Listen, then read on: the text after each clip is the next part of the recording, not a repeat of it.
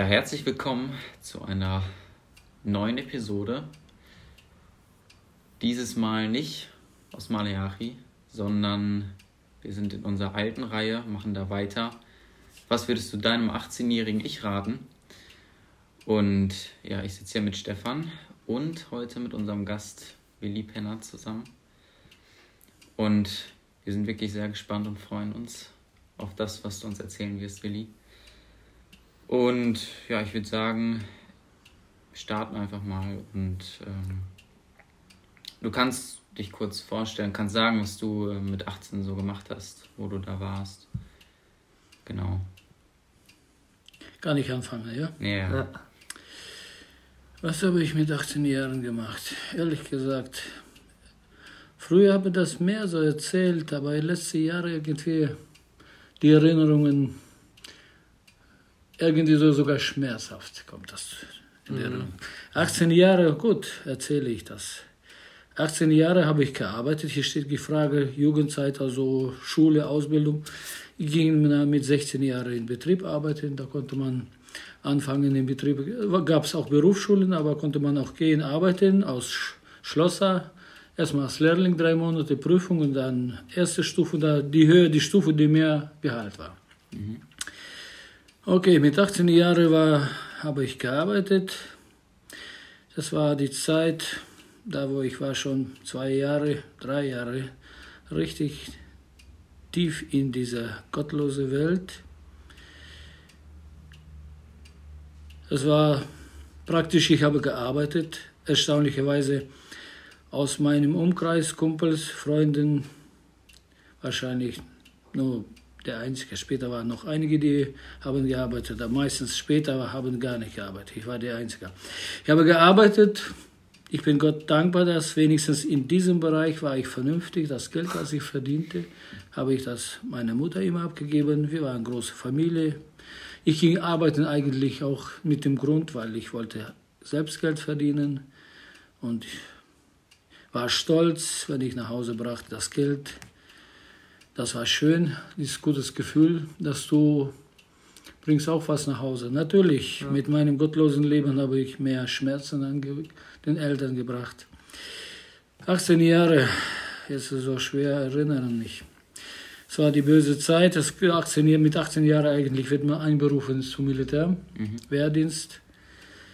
Erstmal wollte ich nicht sofort, weil ich konnte schon Herbst gehen zum Militär. Ich war im Oktober schon 18. Bis Dezember, Ende Dezember, glaube ich, wurde anberufen. Also ich konnte noch, aber ich habe Abendschule noch gemacht. Also nach 8 Klasse ging ich arbeiten und Abendschule. Abendschule musste man drei Jahre machen. Mhm. Natürlich, das war nur so die Schule, das zwischendurch ging man dahin. Hauptsache hast du das ein Papier. so wie heute. Deswegen, äh, deswegen, als ich wurde da auf Militärstützpunkt mal eingeladen zum Gespräch, zur Musterung, habe ich gesagt, ich mache Schule noch, 11. Klasse, okay, kannst du gehen. Das war sofort eine Entschuldigung. Mhm. Aber dann kam im Winter eine Auseinandersetzung auch hier Gott sieht, dass diese Sache wollte ich gar nicht. Wir waren zu viel mit Jungs, gingen nach Hause abends, ein bisschen angetrunken. Und dann einer von den Kumpels, äh, da gingen zwei Männer, sagte, wollen wir sie angreifen? Ich sage, lass sie in Ruhe gehen. Es war gerade unsere Gegend, eigentlich da, wo man wohnt, man, da macht man gerade überhaupt keinen, so was sagt man, das Schlechtes was. Wir haben das nicht gemacht. Mhm. Und er hat doch das, ah, ihr Feiglinge und das und jenes, natürlich der Stolz. Und dann also war Schlägerei. Da kam noch ein Messerstich in, in Gang von meinem, denselben Junge. Mhm. Als ich das sah, sagte was habt ihr gemacht? Und dann wollten sie noch bei diesem Mann die Mütze wegnehmen. Das würde noch ein Raubüberfall, das würde also so mhm. viel habe die Mütze bei den Jungs, bei meinem Kumpel weggenommen, den so geschmissen, sagt, haut ab von hier, die sind weggegangen. Es war kleiner Messer, Nagel, äh, Nägel, aber das mhm. reicht. Der, Mensch, der Mann war verletzt. Ja. Wir haben das ganz vergessen. Monat später kam ich nach Hause, habe gerade Samstag noch gearbeitet und dann kam ich nach Hause. Mein Bruder Peter sagte, du, der und der ist verhaftet nachts wegen die und die Sache. Boah, das ging mir ganz, ganz schlecht. Ihr Freund, ne? Ja, er wurde verhaftet. Gerade der, der diese ganze Sache angezettelt hat. und kam es raus, dass der Mann, den er verletzt hat, ist vor kurzem nicht weit von ihm Haus gekauft und da eingezogen. Und er hat ihn gesehen durch deinen Garten. Kam es raus, ist Nachbar. Wurde verhaftet. Natürlich, der Gedanke, jetzt muss man aufpassen, natürlich hat nicht verraten. Das war bei uns sowieso. Kein Verrat. Kein, geschri ein, kein geschriebenes Gesetz, also kein Verrat kommt nicht in Frage. Mhm. Aber trotzdem hat man Angst, war man vorsichtig, ich ging noch zur Arbeit, zu Hause kaum geschlafen, haben wir eine Wohnung da von meinem Bruder, er war im Militär gerade, schliefen wir da, aber diese Angst, das war was Schlimmes. Und dann dachte ich, jetzt muss ich zum Militär und bin ich nach Militär abgehauen praktisch. Er hatte Angst, dass ich kann aus Militär rausgezogen werden. Während ich im Militär war, hatte der Junge also fünf Jahre gekriegt. Äh, wenn die Mütze wurde weggenommen, das würde mehr, bis zehn Jahre. Nur wegen. Wenn würden wir, nur wegen, das ist nicht viel, ne? das ist Raubüberfall mit Messerstich. Spielt keine Rolle, große Messer oder kleiner oder sowas. Das ist Verletzung, Körperverletzung. Ja. Natürlich, das war man nicht froh. Militär, erstes Jahr, natürlich, da war, ich sage so, es war schwer, aber auf der Straße aufgewachsen, das war erträglich, normal. Mhm sowjetische Militär da war. Brutal, da konnten sie nachts uns aufheben. Wir waren 30 junge Soldaten und äh, bei 80 die Ältere, die ein Jahr schon hinter sich hatten. Da war zu sagen, hatten sie zu sagen, wir nicht. Haben sie nachts einfach aufgehoben, schön verprügelt und schlafen gehen. Mhm. Da fing ich an, wieder zu beten, nach abends, Herr, bitte, damit wir nicht nachts geprügelt werden. Und wirklich habe ich das gemerkt, das war seltener, dass sie haben uns angetan. Nur ich wusste eins, wenn der Monat war, Gehalt, bekamen wir da ein paar Rubel. Aha, dann werden sie heute die älteren Soldaten trinken, dann wird es nachts geben was. Mhm. Das, gleich. das war, gab sowas, das wirklich. Aber das war schon nicht so oft. Ja, eins, als ich zum Militär ging, da hatte ich so bereut, was ich habe meinen Eltern getan. Wie viel hatten sie für mich? Also wirklich Sorgen. Ich war praktisch zuerst von den Jungs, der am schlimmsten Kriminellen wegging. Mhm. Und dann habe ich da in Briefen geschrieben, habe um Verzeihung gebetet. Das tat mir wirklich leid. Ich wollte das nicht mehr machen und diese Angst ins Knast zu landen, hatte ich keinen Bock dahin zu landen. Mhm. Vom Gefängnis hatte ich Angst. Das wollte ich nicht. Die Freiheit, das war mir so wertvoll und nochmal ins Knast landen.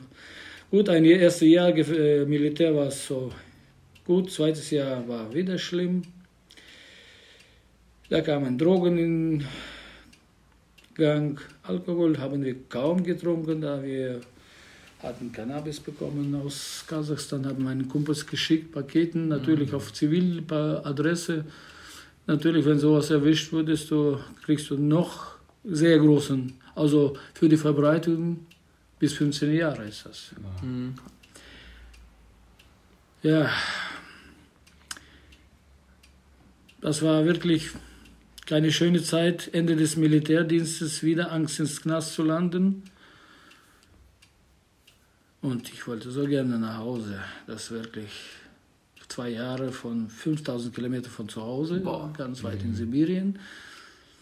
Und bin Gott dankbar, dass wir konnten nach Hause kommen. Das aus Militär kam ich nach Hause. Der erste Gedanke, also kein kriminelles Leben mehr, keine alte Kumpels, mit denen habe ich so Kontakt, aber ich wollte nicht mehr diese da rein. Mhm. Eigentlich, ich wollte heiraten, arbeiten, die beste Vorsätze, die beste also Absichten, aber das ist das, wenn du da drinne bist und du willst von da raus. Der Teufel, er macht alles Mögliche, damit du von da nicht rauskommst. Mhm. Ich war zwei Wochen zu Hause. Und da war eine Hochzeit, meine Kumpel sagen, du, da ist eine Hochzeit, komm, gehen wir dahin, ein bisschen trinken. Innerlich wollte ich gar nicht dahin gehen. Aber irgendwie haben sie mich überredet, okay, das war schönes Wetter, warm, abends schon dunkel. Im Endeffekt haben wir da auch getrunken, nicht viel. Aber dann kamen die anderen von der Hochzeit, Jungs, und dann kam es eine Auseinandersetzung, mhm. eine Schlägerei. Ein Mann wurde mit Champagnerflasche ins Gesicht. äh, Ich stand mit ihm, habe geredet. Da hat ein anderer ihn mit einer Flasche ins Gesicht und der Splitter kam mir über den Auge hier so ein Schnitt. Oha. Ich bin Gott dankbar, dass in diesem Moment kam von, ich weiß nicht woher, die Polizei. Richtig mit Geschwindigkeit. PKW, Polizei, da lief in alle andere Richtungen. Ich auch nach Hause, Kopf blutet, Auge blutet. Bei, bei, bei, Bei mir. ach so. Das ist der Splitter gerade. Ah, ich dachte, das wäre beim Gegenüber gewesen. Der Gegenüber hatte in seinem Gesicht wurde die Flasche Champagner Ah. kaputt zerschlagen. Ich, das ist so, so ein Schlag, das war schrecklich. Okay, das wieder ruhig. Am nächsten Tag morgens, wir kannten die Leute da einigen. Das ist das Dummste, dieses, diese Gesellschaften und da, wo Alkohol im Spiel kommt. Und ich höre immer öfter, dass junge Leute aus den christlichen Kreisen, Familien spielen mit dem Bierchen, bisschen Weinchen. Es steht nicht geschrieben, dass es verboten ist, aber ich würde jedem raten, fasst das nicht an. Fasst das lieber nicht an. Das ist so eine Sache. Und gerade wir aus den gläubigen Familien, da wo unsere Vorfahren so bei 1, 200 Jahren mit Alkohol haben kaum was zu tun gehabt. Mennoniten, dann Baptisten. Und denn der Körper, also zum Beispiel, und äh, wenn wir mit dem Spielen mit Alkohol, unser Körper ist nicht so fest gebaut wie da zum Beispiel bei den Italiener, Spanier oder Franzosen das, oder Georgier zum Beispiel, bei denen Wein trinken, das ist eine nationale, also nat- nationales Getränk, Getrunk, Getränk, ja, dass sie also damit, also aufwachsende Kinder, Ja. die werden nicht so schnell abhängig wie einer von uns. Ich bin Gott dankbar, dass ich wurde nicht abhängig, dass ich hielt mich doch, aber ich habe gerne getrunken, leider. Und jetzt wieder diese Auseinandersetzung. Jetzt saßen wir, kamen morgens meine Kumpels schon, wir haben ein bisschen getrunken, damit Kopf nicht schmerzt. Und dann kommen die anderen Jungs und sagen so und so, der Mann, der mit der äh, Flasche Champagner abgekriegt hat, war zwei Stunden in Intensivstation OP und er hat mir gesagt, das ist interessant. Die kannten alle anderen, wer da auch war. Die sagten mir, wenn er stirbt, bist du dran. Wow, zwei Wochen zu Hause. Obwohl die gar nicht die Flasche geschlagen haben. Nee, aber in diesem Moment in mir so ein Schrei in meine Seele zu Gott. Ich hatte vor denen keine Angst. Da war gar nicht. Dachte, meine Güte, du bist zwei Wochen zu Hause, bist im Militär ab, weggelaufen, weil hinter dir war Knast auf den Fersen. Kumpel war im Knast. Jetzt bist du zwei Wochen zu Hause. Aus Militär bist du nach Hause gekommen, gegangen, weil da war Knast wieder auf den Fersen. Jetzt bin ich zu Hause zwei Wochen und wieder die gleiche Geschichte. Du willst nicht, komischerweise zieht man dich immer da rein. Und dann haben wir alles besprochen, hat sich alles beruhigt. Also ich habe eines nur gebetet, damit er am Leben bleibt. Ich dachte, wieder Flucht, wieder Laufen, wieder Angst. Dieser. Mein Kumpel Nikolai ist schon lange tot. Er ist von praktisch mit 14 Jahren immer auf der Flucht. Kurze Zeit zu Hause und wieder auf der Flucht. So sind wir aufgewachsen. Ja, und dann dann kam noch weiter. Eig eigentlich zum Beispiel, da sagt man, wie, was habe ich gelernt aus diesen Jahren?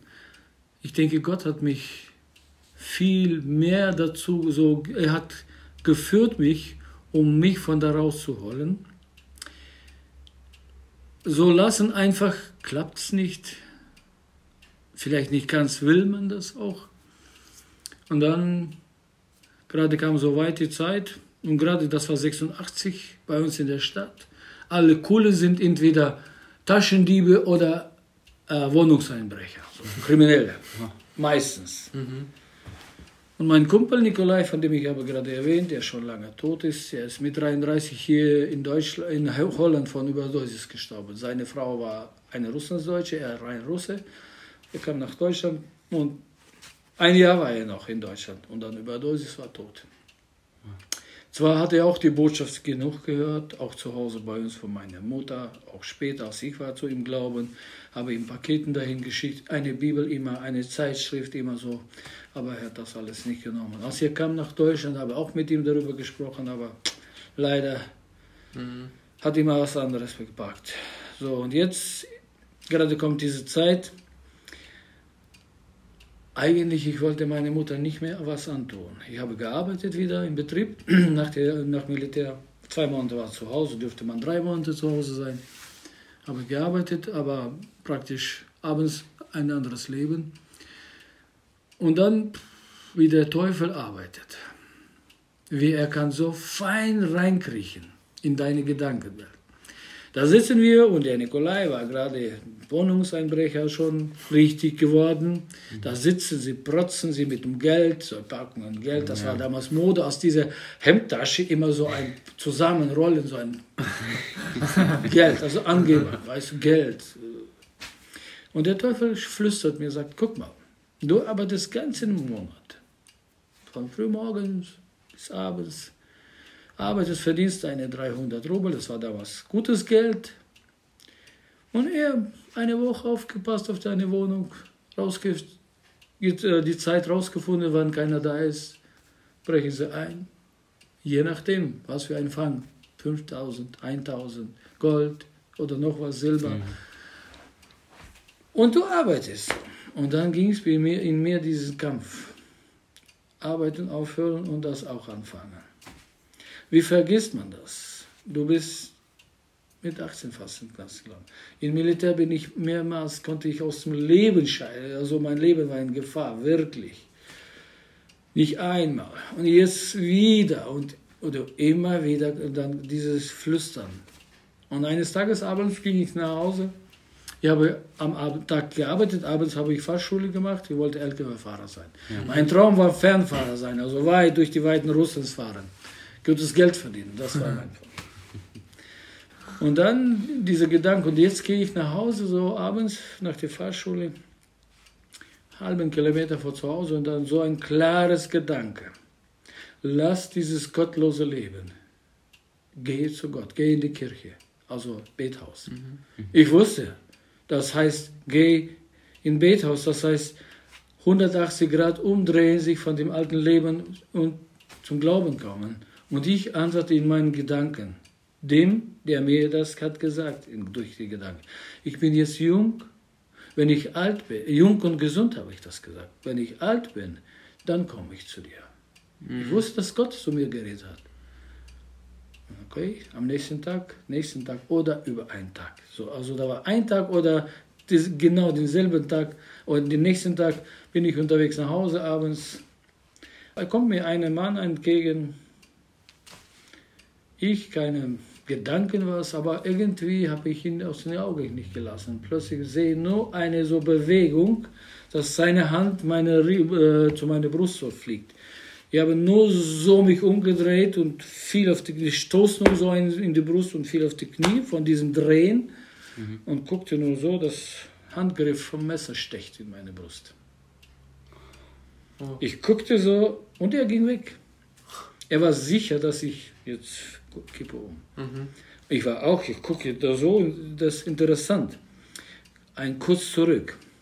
Weil 17 Jahre waren wir so, saßen wir, ich weiß noch, so hinter dem äh, Kino, also äh, mit Jungs, haben getrunken da, ein bisschen Cannabis geraucht, so gelacht und dann einer erzählt, der und der ist aus dem Leben, also, also ist ums Leben gekommen, da zum Beispiel Schlägerei, wurde getötet oder ist mit dem Motorrad, ein Junge, ja gut, ein schnelles Tod, so, die unterhalten sich. Mhm. Und ich sitze zwischen ihnen, ich weiß von klein auf, es gibt einen Gott.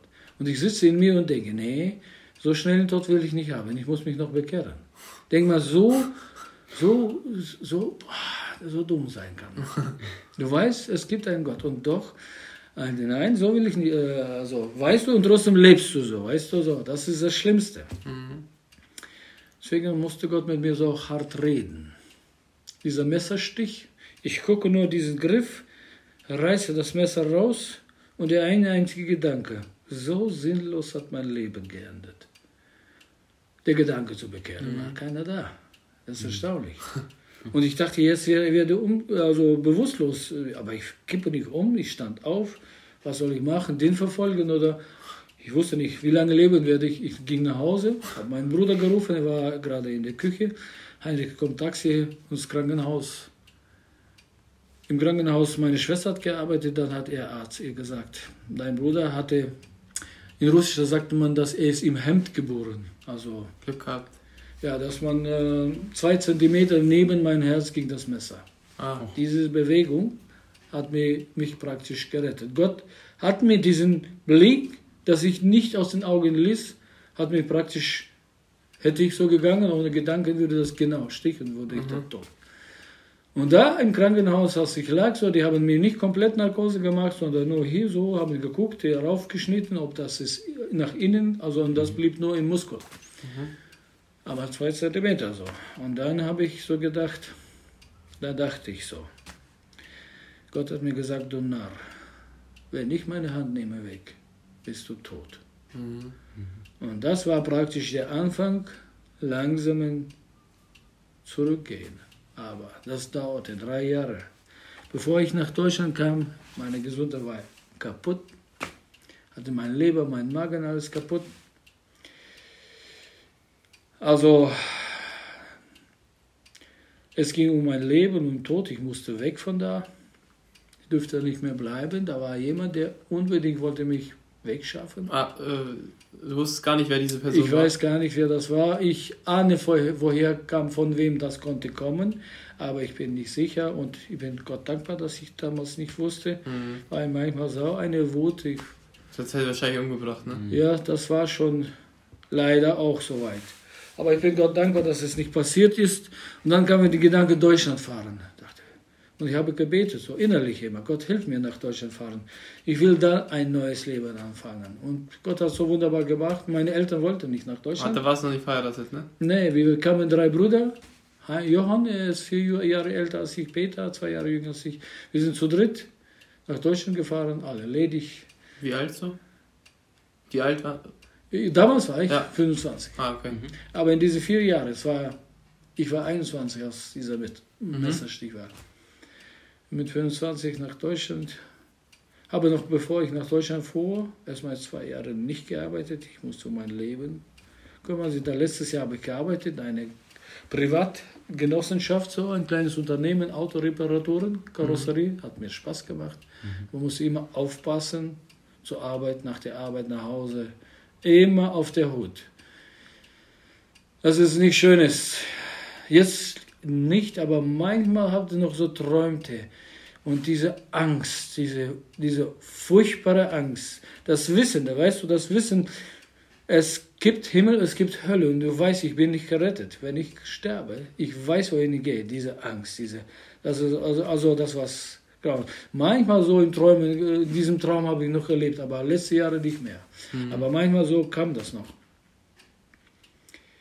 Ja, nach Deutschland bin ich gekommen. Hier habe ich mir erst das gesagt, keine mehr solche Freunde. Notwohnungen, das waren gerade Gebiete, da wo viele, viele Jugendliche, die kamen aus ehemaliger Sowjetunion, aus allen Ecken, die nie hatten was mit Alkohol zu tun gehabt, mit Drogen oder mit Cannabis, was, haben da kennengelernt, so Freundschaften und sehr oft Neugier, manchmal auch äh, Gruppenzwang. Viele sind da reingerutscht, die auch so später habe ich kennengelernt. Jungs, die kamen mit 18, 17 Jahren, sind in die Drogenszene reingerutscht, gerade weil es war gerade so eine Zeit, da wo die Sprache schlecht und sind da reingerutscht. Und ich habe mir gesagt, keine solche Freundschaften, ich habe mir eins gesagt, zur Kirche gehen. Irgendwie hier war das in Deutschland das einfacher zu Wart gehen. direkt hier in der Dönhausen? Ja, wir kamen nach, nach Bad Dönhausen. Und da hat man in der Aula hat man sich versammelt. Ach, ja, genau. Also schon direkt, also schon unsere Gemeinde, ne? ja, ja. Ja. Da habe ich besucht, ich fing an zu besuchen, erstmal Gottesdienste. Meine Schwester wohnte mit Schwager auch in der Notwohnung, ich fuhr mit ihnen immer. Ja, sind wir Dezember 90 gekommen und äh, Januar, so im halbes Jahr später, Juli, 4. Juli bin ich zum Glauben gekommen. Und ich besuchte Gottesdienst und dann fing ich auch die Jugendstunde besuchen. Und der letzte paar Monate, der Heilige Geist hat in mir so gearbeitet. Im Gottesdienst, interessant, es war immer äh, Nachmittag Gottesdienst, meist russisches Gottesdienst, wenn war das so, da war richtig so ein Ruf. Aber wenn ich will zum Beispiel aufstehen, so ob jemand mich hält fest. Mhm. Wenn ich wollte meinen Mund aufmachen, beim Stehen, wenn die alle beten, so ob jemand mir die Kelle durchdrückt. Das immer wieder. Und damals gerade kam so, dass mein Freund Daniel, der ist in Kanada ist, und Eddie Christ, der Schwiegersohn von Jakob Phillips, der ehemaligen, äh, unseren ehemaligen Pastor, Ja. der kam auf diese Gedanken hier bei Vogelparadies, da war so eine Gegend, da wo jetzt, äh, also gibt es diesen, da wo die, äh,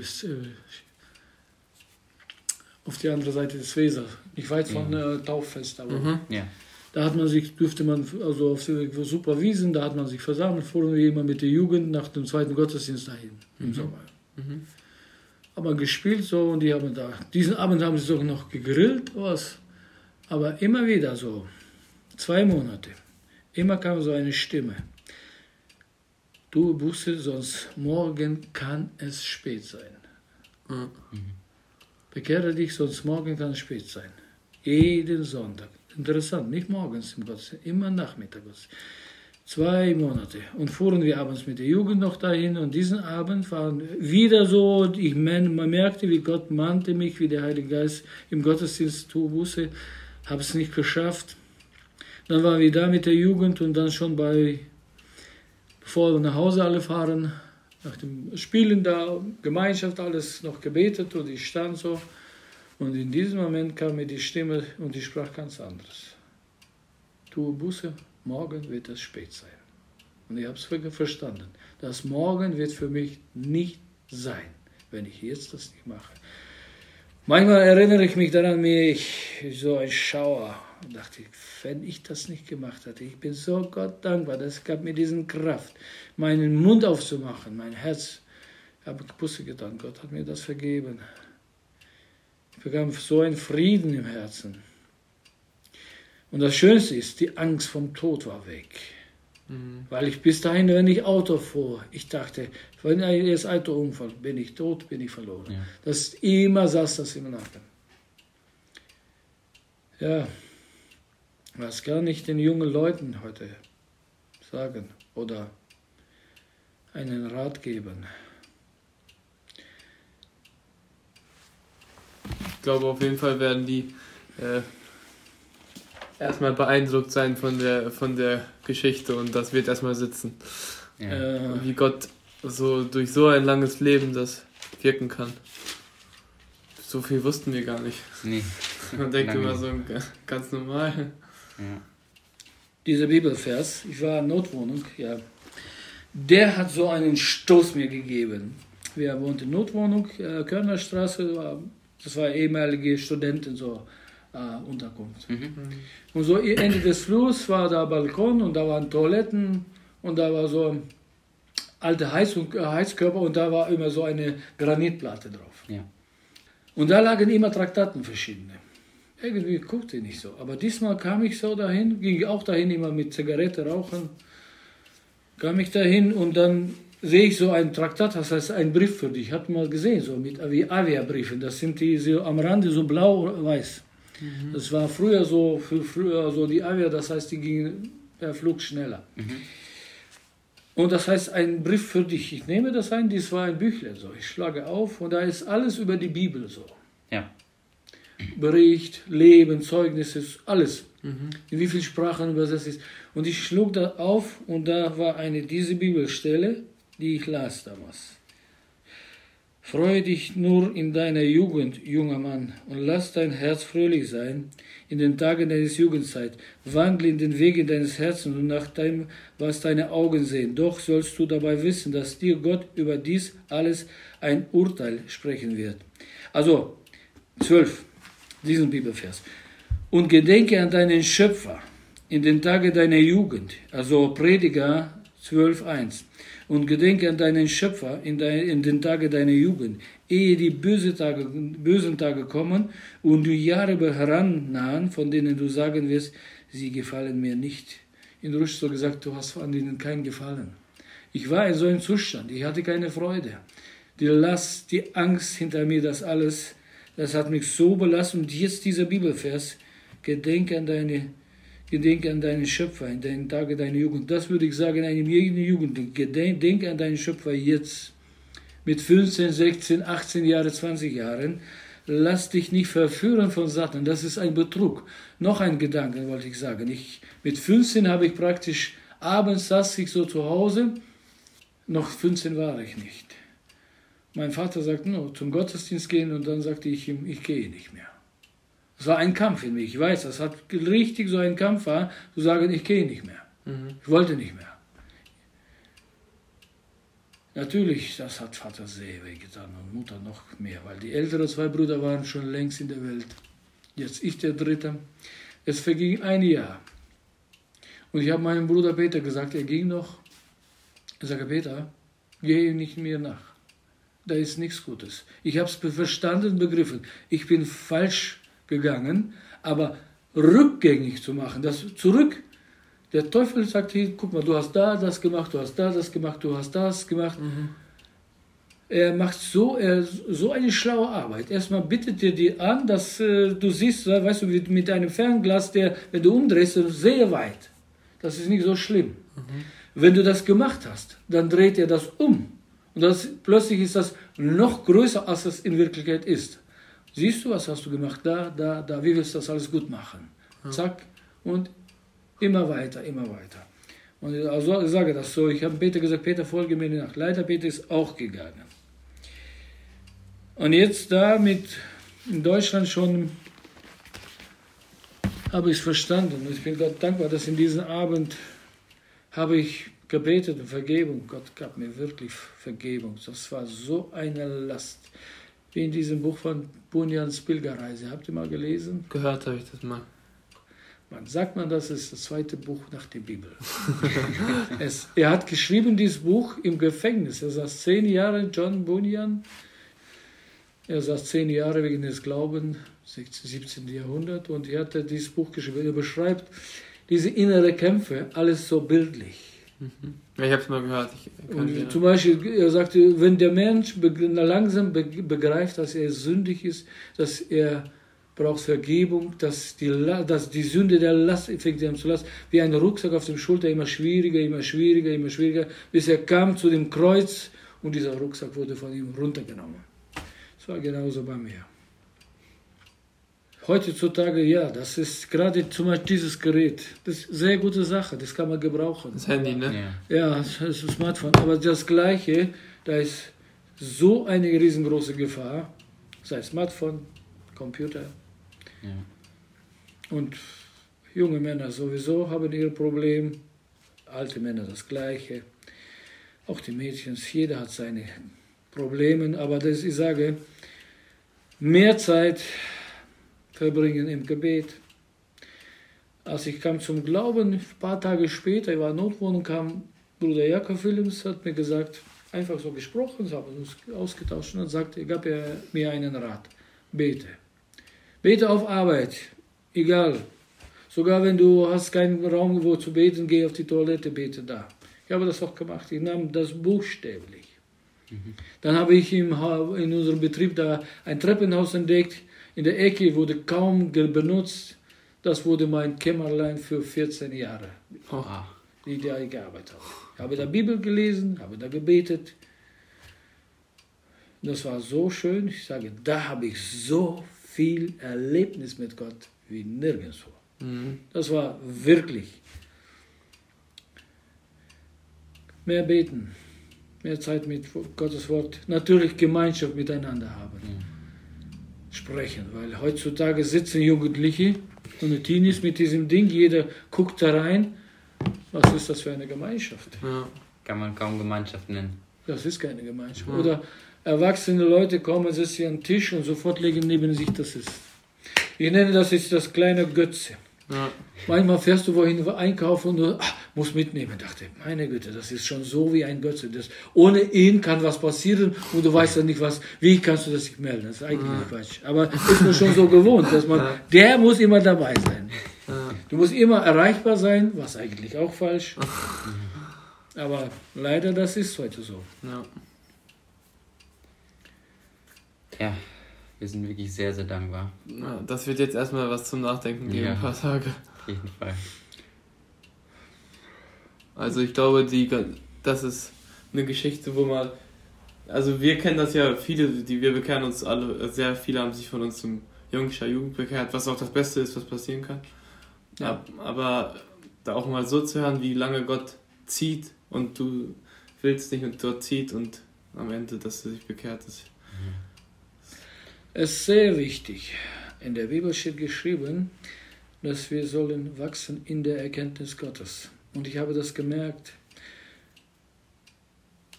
Ich sage in keinem Fall, dass es falsch verstanden soll. Gerade Christen, die Gott sei Dank keine schiefe Wege gegangen sind. Sehr oft, da bleibt mit der Bekehrung weiter nichts. Ja. ja. Sich getauft lassen und das war's. Und dann redest du mit einem Menschen eigentlich, weil es war, hat, erste Jahre, das war für mich immer so überraschend. Weil die, das Wort Gottes, die Bibel hat mich so begeistert.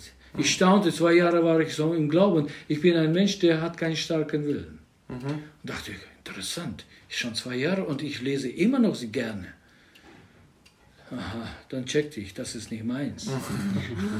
Das ist von Gott. Das ist nicht meins. Und das ist, du wirst dich austauschen, ein bisschen so Gespräch über Gott, das Wort, wie man Gott dich lernt, wer redet zu dir, wer dich unterrichtet, wer dich ermahnt, wer dich also nicht bestraft oder auch bestraft, wer dich einfach korrigiert, wer dich einfach formt. Ich gucke dich so an, ob, so ob du vom Mond gefallen mhm. bist. Und dann merke ich mit solchen Leuten, du kannst nicht darüber sprechen überhaupt. Weil es da nicht dieses von schwarz und weiß, so dieser Kontrast ja. war. Nee, ne? ganz, nee.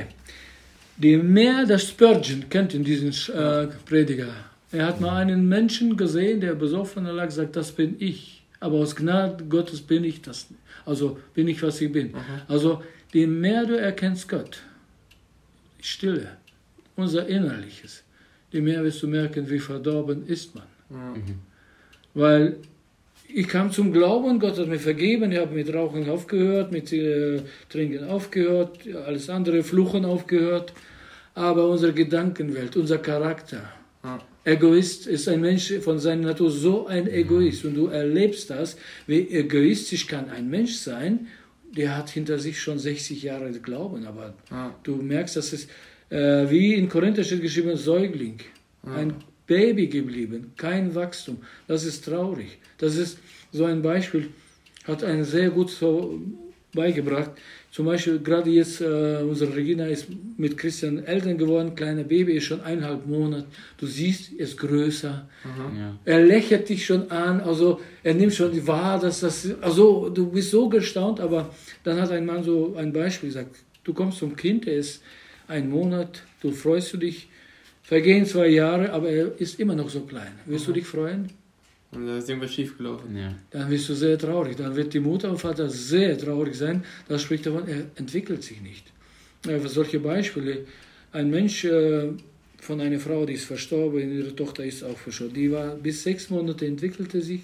Aber mit sechs Monaten sagt man, die vermutet die Mutter, dass äh, die ist auch jetzt verstorben mit 90. Mhm. Dass die vermutet, das wurde nach Impfung passiert. Mhm. Ja. Babyimpfung etwas schiefgelaufen. Ja wir wurden auch geimpft, was Kinder da in Russland hat man uns geimpft. Und dann, das, und sechs Monate keine Entwicklung mehr. Körperlich wurde sie groß, aber im Verstand null. Ein oh. Baby. Und das ist genauso ein Beispiel, wenn ein Christ geistlich nicht entwickelt sich. Mhm. Er bleibt ein Säugling. Ja. Und das ist sehr wichtig, dass wir wirklich es steht, es wird sehr oft auch gepredigt, gesagt, wachsen in der Erkenntnis Gottes. Wie ist Gott? Es gibt so ein schönes Buch, heißt ähm, Das Vaterherz Gottes. Und da wird beschrieben, wie ist Gott. Junger Student, Theologiestudent, hat also absolviert seine Bibelschule, was er gemacht, jetzt will er gerne missionieren. Mhm. Und dann er, schreibt er das. Er ging ja so die Straße und ein Teenie da sagte, hey, ich will dir mal was von Gott erzählen. Und der Teenie fragt ihn, und wie ist Gott? Sag mal, wie ist er? Mhm. Und er hat lange nicht überlegt sagt, wie ein Vater. Und dieser Teenie sagt ihm, na, so, wenn er ist so wie mein Alter, dann behalte ihn für dich. Mhm. Später hat er erfahren, dass der Vater hat die Tochter da misshandelt, ihn auch misshandelt. Ja. Natürlich für ihn, Vater ist kein Begriff mhm. Gutes. Und das ist sehr wichtig, dass wir erkennen, wie ist Gott. Ja. ja. So schnell ging schon lange keine Stunde ja. mehr bei mir rum. Aber man kann wirklich sehr, sehr gut zuhören. Ja. Dann bedanken wir uns. Ja. Ich denke. Hätte ich gewusst, dass ihr wollt ein Zeugnis und nicht diese Fragebogen, hätte ich ein bisschen mich so darüber schon Gedanken gemacht, mehr so. so hey, genau so wollten gut, wir das. Richtig genau gut. wie jetzt wollten wir das. Ja. Ja, ich habe, aber ich habe nur so erzählt, das war so schlechtes alles von mir. Eins war gut, dass ich habe das Geld nach Hause bekommen. aber es war noch Gutes. Ich habe gut gelernt in der Schule. Die Eltern brauchten mir nicht zwingen lernen. Aber leider, ich habe gut gelernt, leider habe nichts weiter gemacht. Mhm. Und heute würde ich sagen, junge Leute, lernt, ist die Möglichkeit, man lernt. Weil zum Beispiel da für Christen war, in der Sowjetunion, meine Nachbarin, die wollte äh, studieren gehen. Ihr wurde klar und deutlich gesagt, du bist eine Christin, du bist nicht in der Jugendpartei, keine Chance. Mhm. Mhm. Hier ist die Möglichkeit, noch. Wie lange, weiß man nicht. Ja. Weil wie heute man schaut man die Welt, die Regierung, die sind so gottlos. Ja. Das ist ein Wunder, dass wir haben immer noch so gut. Wir haben ja. wirklich gut. Und das muss man schätzen, sehr. Ja. Okay, ja, dann wollen wir uns verabschieden. Auch von unseren Zuhörern. Und ja, bis zum nächsten Mal.